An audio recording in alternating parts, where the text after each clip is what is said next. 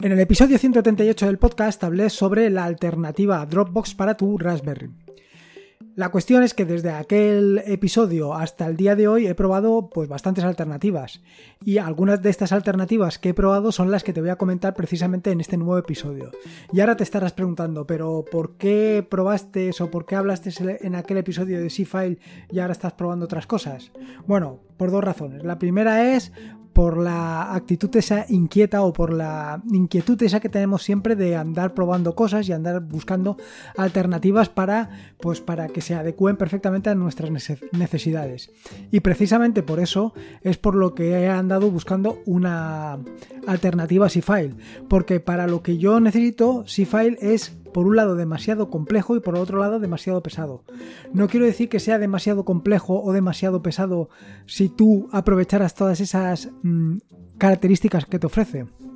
A lo mejor para todo eso, pues es relativamente ligero. Sin embargo, yo básicamente no utilizo todas esas características. Yo simplemente necesito una herramienta que me permita compartir contigo archivos, ya sean imágenes, ya sean audios o ya sean audiolibros, o más, bueno, más, más que audiolibros, libros, libros electrónicos, que es precisamente lo que yo trato de hacer, mm, compartir libros electrónicos o incluso compartir determinados paquetes o determinados archivos que de otra manera pues me resulta más, más complicado. Así en el episodio de hoy te voy a hablar por un lado de por qué quiero compartir archivos y por otro lado de los dos servicios estos que estoy probando como alternativa a C-File.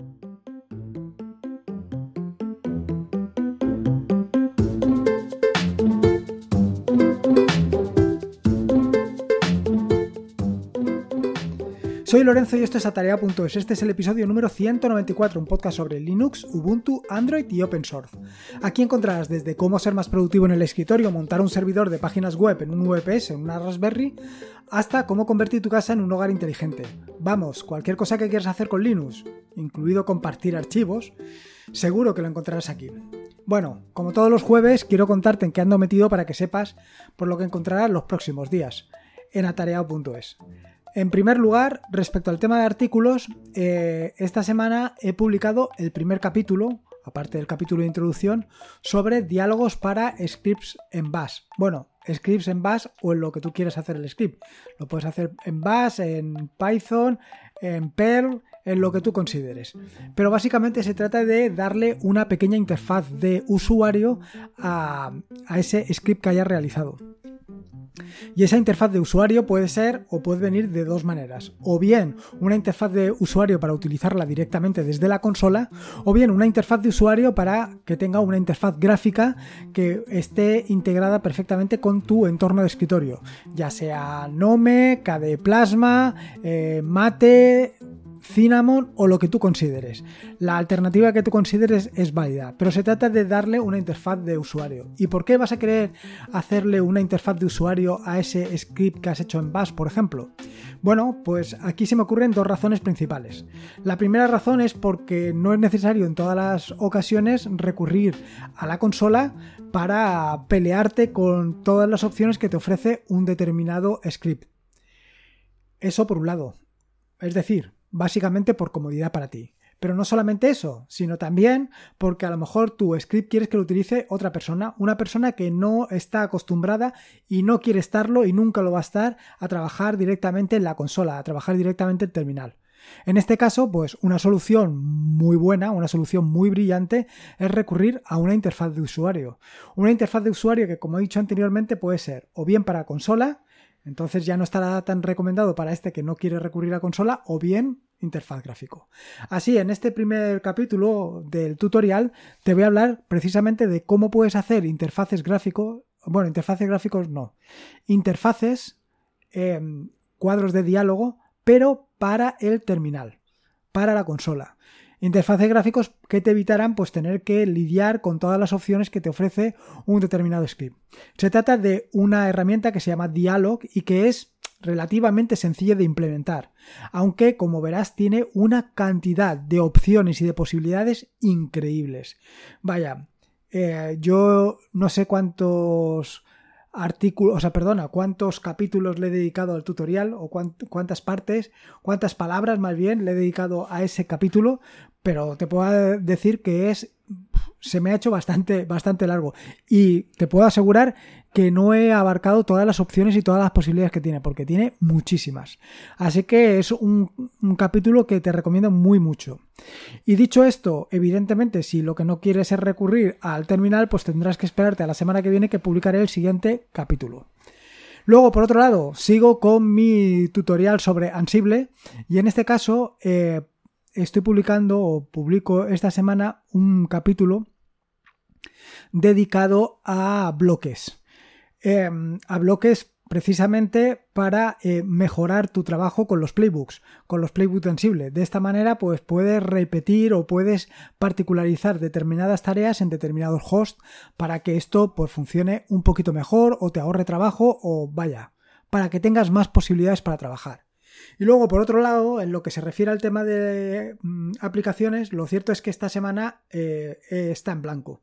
Básicamente ha sido terminar la aplicación que te comentaré la semana que viene, que es para compartir archivos directamente desde Nautilus Nemo o Caja, y que verás que es una opción como cualquier otra, muy sencilla y que te puede resultar muy cómoda en el caso de que quieras compartir un determinado archivo y no quieras tener ninguna aplicación instalada en el móvil. Esto en lo que se refiere tanto a artículos como a aplicaciones. Respecto a el canal de YouTube, te tengo que decir que lo tengo un poquito abandonado, pero que esta semana intentaré subir todos los audios que he publicado durante este tiempo. Así que pues probablemente verás que todos los días subo algún capítulo del, del, podcast, que lo puedes oír por ahí o no, eso ya depende un poco de ti. Y luego por otro lado, respecto al tutorial que he estado publicando durante este tiempo sobre el terminal, pues espero la próxima semana publicar un nuevo eh, capítulo. Así que como ves, tienes ahí un puñado de trabajo para, para leer, para ver y para hacer de todo.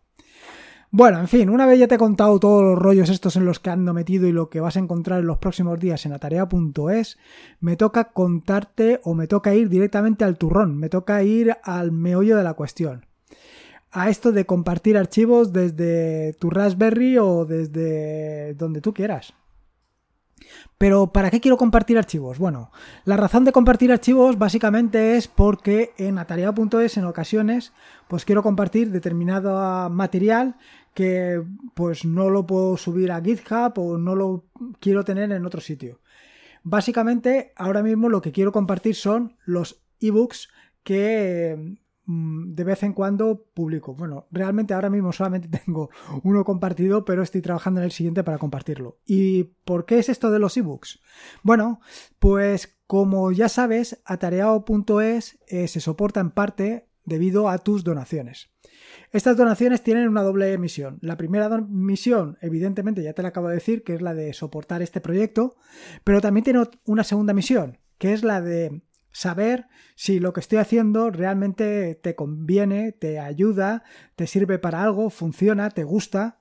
Y es que, eh, tal y como lo veo yo, eh, darle un me gusta a un tweet, a una notificación en Facebook, pues es algo relativamente sencillo, algo relativamente que no te cuesta nada o te cuesta poco.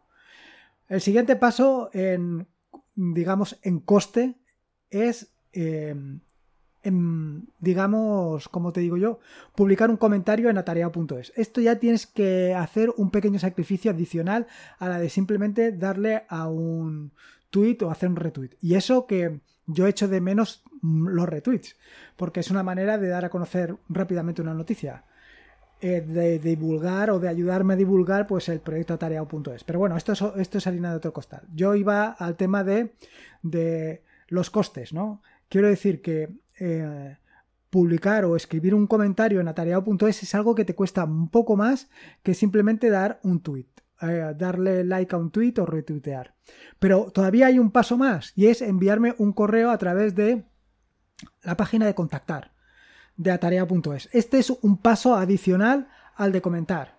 Pero ya lo que se lleva la palma y lo que seguro que es lo que más te va a costar es rascarte el bolsillo. Es decir, meterle mano a la cartera y hacerme una donación, hacer una donación al proyecto atarea.es. No importa la cuantía de la donación, puede ser desde 50 céntimos hasta lo que tú quieras. Pero esa donación tiene mucha importancia para mí porque eh, has hecho un sacrificio muy importante. Has hecho un sacrificio, quiero decir, has hecho un, un, trabajo muy importante que es la de meter la mano en el bolsillo, sacar la cartera y hacer la donación. Y esto quiere decir que realmente el proyecto Atarea.es te importa. En este sentido, claro, yo como contraprestación de este esfuerzo que haces, yo también te quiero dar algo a cambio. Y ese algo que te doy es un ebook. Un libro, un libro electrónico que normalmente, eh, bueno, normalmente no. Hasta ahora solamente he publicado uno, que es el del terminal. Y este libro, eh, vaya, lo que hago es compartirlo contigo. ¿Y cómo lo comparto? Bueno, pues lo comparto con esta herramienta que te, estoy diciendo, con C-File. Sin embargo, como te venía diciendo esto de C-File, a mí ahora mismo se me hace demasiado pesado simplemente para esto, para compartir un archivo. Y ahora dirás, ¿y por qué no lo compartes con Dropbox o One o con cualquiera de los otros servicios que hay disponibles en la nube? Hombre, teniendo en cuenta lo que es el proyecto atareado.es, recurrir a un servicio como puede ser Dropbox o Google Files o como se llame ahora, o cualquier otro servicio de la nube, pues me parece que está completamente fuera de lugar. Lo suyo es, ya que te estoy dando las herramientas para hacerlo tú mismo, ya que te doy las posibilidades de que utilices servicios como puede ser el mismo C-File, ya que te enseño a utilizar o que te doy las herramientas para que utilices Docker, Traffic, pues evidentemente esto mismo me lo tengo que aplicar a mí, lo tengo que utilizar yo. Y qué mejor manera de ponerte todos estos ejemplos que utilizarlo yo en mi propio servicio. Hasta ahora lo estaba utilizando estaba compartiendo los archivos con C-File, como te he dicho anteriormente. Sin embargo, pues lo cierto es que se me hace un poco pesado. Se me hace un poco pesado simplemente para compartir un archivo. Y por eso estoy probando otras alternativas. Lo primero es comentarte qué infraestructura utilizo para eh, esto de compartir los archivos. O que, mejor, qué infraestructura puedes utilizar tú. Y es que puedes utilizar desde esa Raspberry que tienes en casa hasta un VPS. El coste, pues el coste va a ser relativamente barato, porque estamos hablando, pues a lo mejor, bueno, relativamente barato todo depende. Quiero decir, depende porque a lo mejor estás en un país con la inflación por las nubes o con el sueldo medio muy bajo, pues en lo último que vas a estar pensando es en compartir eh, tus archivos a través de esto. Pues evidentemente vas a recurrir a archivos que hay en la eh, o servicios que hay en la nube. Puedes recurrir a Google que te da pues un espacio em, para compartir y que va a ser suficiente. Pero en mi caso, eh, pues tener, por ejemplo, alojada la página web, tener, por ejemplo, alojado eh, este servicio de compartir archivos, tener alojado mi propio servicio de música, pues tiene su sentido. ¿Por qué? Porque al final estamos hablando de que pues pueden ser 4 o 5 euros al mes. En el caso de, de por ejemplo, tener un VPS o de mucho menos en el caso de tener una Raspberry. Una Raspberry tiene un coste de mantenimiento relativamente económico.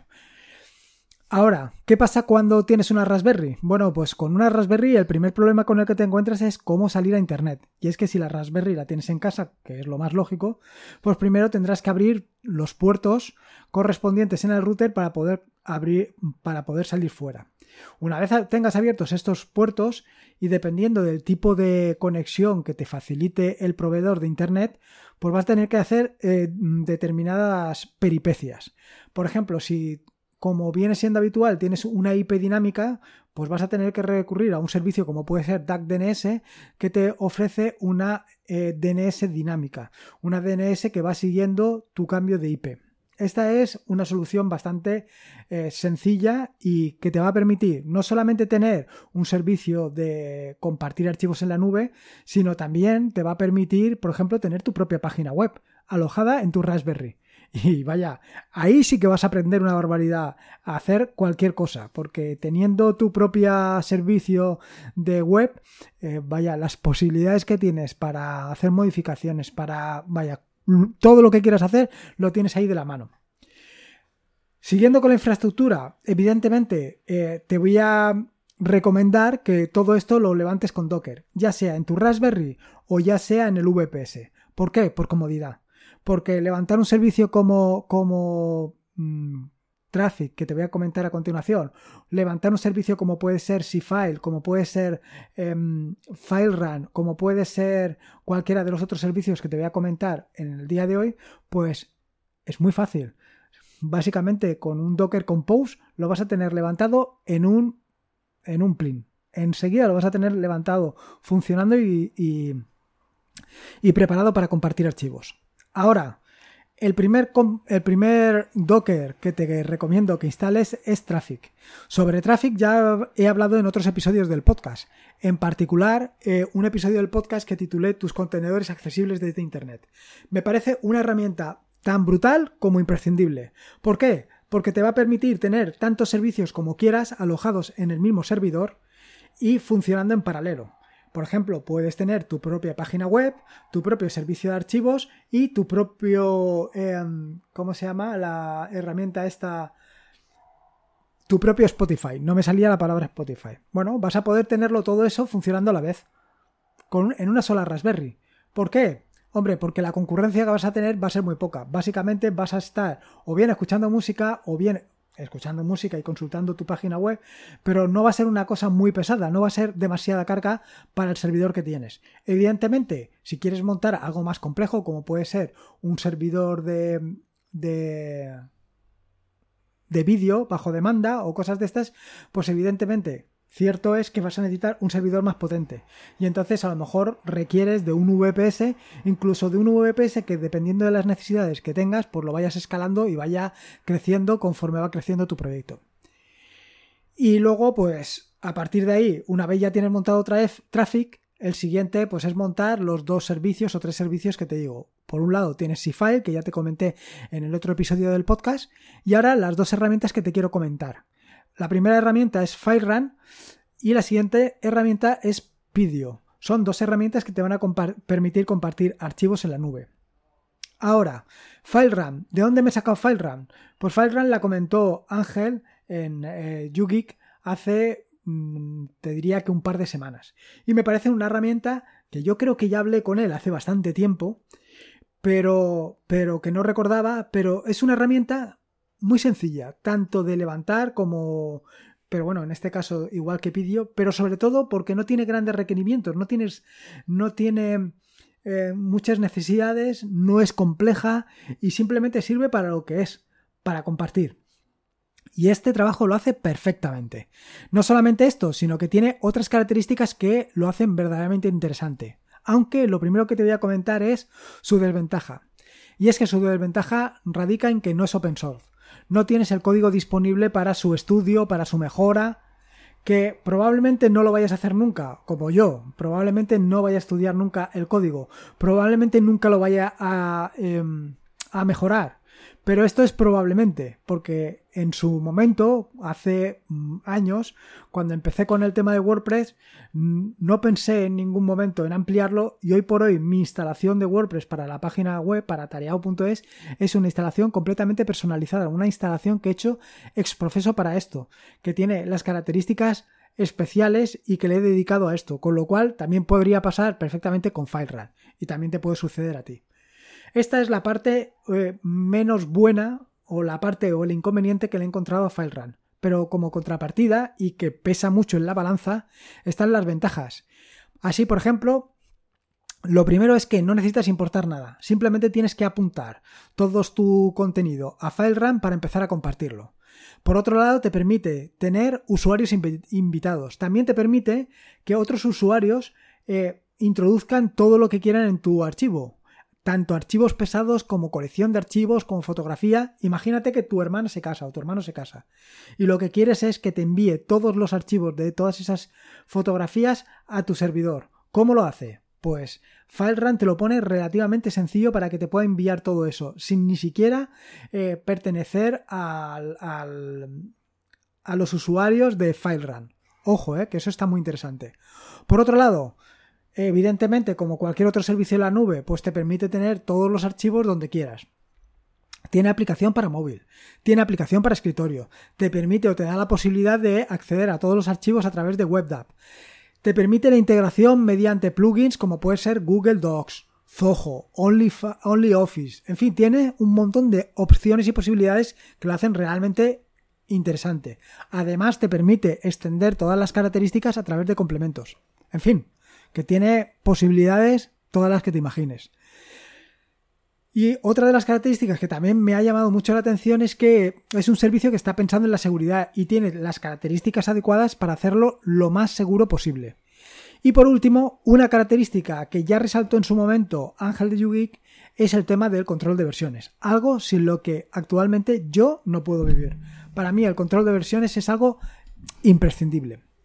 Respecto al montaje, bueno, respecto a, más que al montaje, a la instalación y puesta en marcha de, de esta herramienta, decirte que yo lo he hecho utilizando evidentemente Docker Compose para integrarlo con Traffic y en las notas del podcast te pongo el fichero o el archivo o el Docker Compose que he utilizado. Eh, para mantener todos los archivos he utilizado MariaDB y MariaDB la he, que también está integrada en el Docker Compose a través de una red interna que no está accesible desde fuera. Esta es la primera de las herramientas. La siguiente de las herramientas es PidioCells. Es una herramienta que me ha llamado mucho la atención. Me ha llamado mucho la atención porque eh, lo tiene todo compartimentado para, para, o sea, compartimentado para compartir, para compartir con otros usuarios, tanto de la red como exteriores. Eh, lo tiene compartimentado en celdas, como te digo, donde en cada celda puedes compartir determinados archivos con determinadas personas y estas celdas pueden, em, como te digo, interseccionar con otras y con otros usuarios, de manera que se crea ahí una intrincada red de usuarios, redes, archivos para poder compartirlo todo. Evidentemente, y tal y como te puedes imaginar, esto es relativamente más complejo que eh, la solución de FileRun. Y esto es precisamente la parte que lo hace menos atractivo para mí porque yo lo que estoy buscando es precisamente algo que sea muy pero que muy sencillo. Sin embargo, pues tiene otras características que son realmente interesantes, como puede ser el sistema este de compartir archivos que está muy bien pensado y muy orientado a compartir todo de forma segura. Por otro lado, te permite tanto subir como descargar como compartir archivos de tamaños brutales, tan brutales como archivos de hasta 5 teras. Ojo con lo que te estoy diciendo, ¿eh? 5 teras. Yo hace unos pocos años no podía, no, nunca me hubiera planteado la posibilidad de poder subir estos archivos tan enormes. Pero no te estoy hablando de mucho tiempo atrás, ¿eh? A lo mejor, pues 5 o 10 años. Hace 10 años pensar de subir 5 teras, no sé. Lo veo, vamos, inimaginable. Igual que pasa con FailRun, también te permite compartir archivos tanto dentro de la red como fuera, utilizando toda esta intrincada red de, comparticiones. Los enlaces públicos los puedes proteger tanto por contraseña como por tiempo de expiración como por limitado por el número de descargas. También eh, dependiendo de lo que tengas instalado, te permite trabajar con otros usuarios de forma simultánea, todos en el mismo archivo. Y también tiene control de versiones, algo que como te he dicho anteriormente, pues lo veo mm, imprescindible. Y luego, como cosas así mm, interesantes o curiosas, es que tiene un sistema de chat integrado. Y esto es precisamente lo que te venía diciendo anteriormente. Claro, yo estoy buscando algo que sea realmente sencillo, quitando todas las cosas superfluas que no utilizo. Y una de las cosas superfluas que no utilizo, por ejemplo, es el chat. Entonces, ¿para qué quiero tener un sistema de chat? Pues para nada. Simplemente para que ocupe espacio, para que la cosa sea más pesada, para que tenga más posibilidades de error o más posibilidades de, pues, de que tenga ahí un agujero de seguridad. Pero bueno, ya te digo, estoy probando las dos alternativas, tanto FileRun como, como Pidio. Ya veremos por dónde sale. Respecto al Docker, igualmente que he hecho eh, con FileRun, en las notas del podcast he dejado el archivo de instalación, el Docker Compose. Igual que con FileRun también he utilizado MariaDB como eh, sistema de archivos, como base de datos, con lo cual tienes ahí las dos opciones y las dos posibilidades. Ya te digo, mm, levantar tanto un servicio como el otro ha sido súper sencillo y están funcionando perfectamente. Con dos excepciones. La primera es que con Pidio no he conseguido reproducir audio, mientras que con FileRun no he tenido ningún problema. Y como contrapartida, con, con FileRun me lo he encontrado que he tenido que reiniciarlo al menos una vez porque se había quedado colgado. No entiendo por qué, tampoco he mirado en logs porque eso ha sido precisamente hoy que estoy grabando el podcast. Así que estoy un poco despistado con este asunto. Ya te contaré un poquito más adelante qué es lo que ha podido suceder y con qué herramienta me quedo de las dos. Aunque aquí te quiero pedir dos favores. Por un lado, eh, si conoces algún otro servicio que me quieras decir, pues, o que quieras compartir conmigo, te lo agradecería enormemente porque simplemente lo voy a añadir a la lista y lo voy a empezar a probar cuanto antes para saber con cuál de ellos me quedo. Y por otro lado, como te digo siempre, eh, te pediría que compartieras este episodio del podcast si es que te ha gustado. Claro, si no te ha gustado, pues no se lo compartas a nadie ni le hagas un desgraciado a alguien obligándolo a escuchar. En fin, Fuera de bromas, espero que te haya gustado este nuevo episodio del podcast, espero que lo disfrutes, espero que compartas esto con otras personas y, como te digo, si tienes cualquier idea o sugerencia de otro servicio similar, pues no dudes en decírmelo que lo pruebo inmediatamente. Recordarte que este es un podcast de la red de podcast de sospechosos habituales, donde encontrarás fantásticos y maravillosos podcasts. Puedes suscribirte a esta red en fitpress.me barra sospechosos habituales. Y como te digo siempre, recuerda que la vida son dos días y uno ya ha pasado, así que disfruta como si no hubiera mañana y si puede ser con Linux, mejor que mejor. Un saludo y nos escuchamos el próximo lunes.